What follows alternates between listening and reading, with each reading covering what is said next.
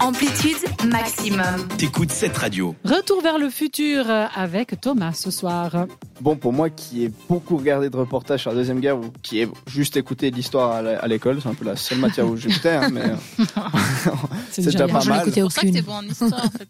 Bah, parce que c'est intéressant. Puis C'est imp- c'est important surtout de connaître l'histoire. Je suis Bah- sûre que t'aurais été bon élève s'il y avait le- euh, des cours de. sp- Enfin, non. Il y en a. Des cours de sport, mais Ah oui, théorique, pas pratique. Oui, aussi, effectivement. bah, Quand Je on suis- fait une roulade ou comme ça. Ouais, ça c'est facile aussi. bah, à chaque fois que je fais le réseau futur, je suis déçu parce que les infos, euh, là, elles étaient. Ah, il y en avait, Tristoun. mais ouais, ça donne pas envie de les, de les dire, quoi. mais je suis quand même sympa, puis je vous ai quand même trouvé des bonnes infos, donc on va voyager avec moi. Donc prenons le bateau, parce qu'à l'époque où on va partir, Mhm. ça n'existait pas l'avion. Non, Donc genre. du coup, euh, Ça du me coup, je suis donne quand même envie. logique. Donc partons en 1819. Ah ouais, quand même. Avec un pirate, du coup. Non. Où l'Espagne cède la Floride. Je savais même pas Hmm. que l'Espagne Ah. avait la Floride à un moment ça dans que- sa C'est vie. pour Les ça qu'on parle tellement conquistadors, hein. espagnol là-bas. Ouais, c'est possible du coup. Bah oui, ouais, C'est logiquement. vrai. ouais. Donc il cède la Floride à la- aux États-Unis d'ailleurs à la signature d'un traité d'Amionis, d'Adamonis pardon, ce traité dit d'amitié de colonisation. Ouais, C'était sympa à l'époque. Euh, et de C'était la- moins compliqué quoi. Ouais, c'est ça.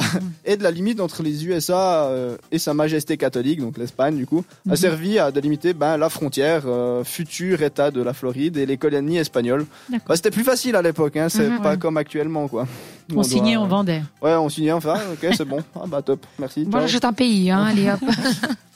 Bon, j'avoue, au XXe siècle, les avions existaient, Oui. donc ok. on va prendre l'avion, cette fois ce sera plus facile pour voyager.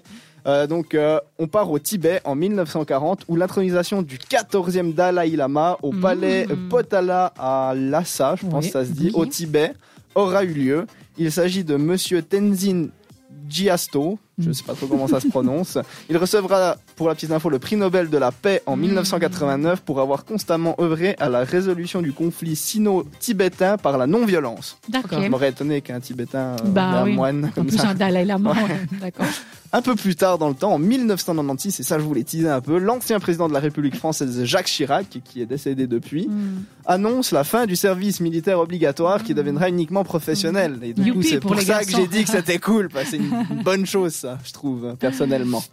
Enfin, pour ces éléments marquants de- de- du 22 février, euh, dans notre siècle maintenant, dans notre décennie même, enfin non, on vient de la finir d'ailleurs, Oui, c'est de la oui, décennie ok. précédente, en 2014, les Ukrainiens, ils votent la libération de Yulia euh, Timonchenko Mhm. et la destitution du président Viktor Yanushkovych. Kubotch, T'essayes.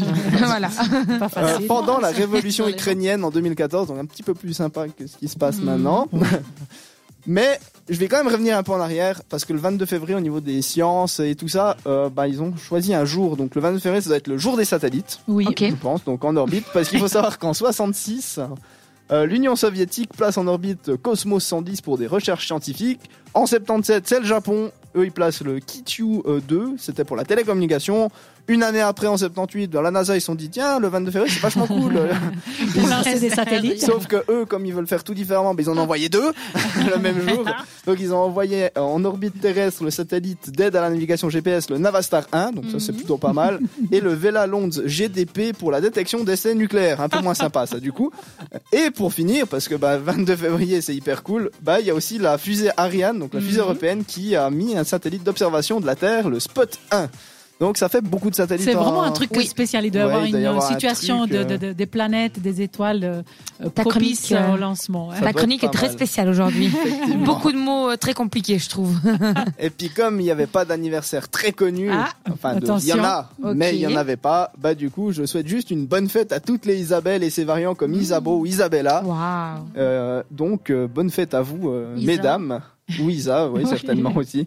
Et puis je finis avec ton moment préféré, Ah, Isa. mais j'adore ça. Ouais. le dicton. Ah, il y a un dicton. Il y a, Moi toujours un dicton dans mes Ok. retours vers le futur. Alors, dis-nous. Neige à la Sainte Isabelle, fait la fleur plus belle. Joli. T'écoutes Amplitude. Seulement sur cette radio.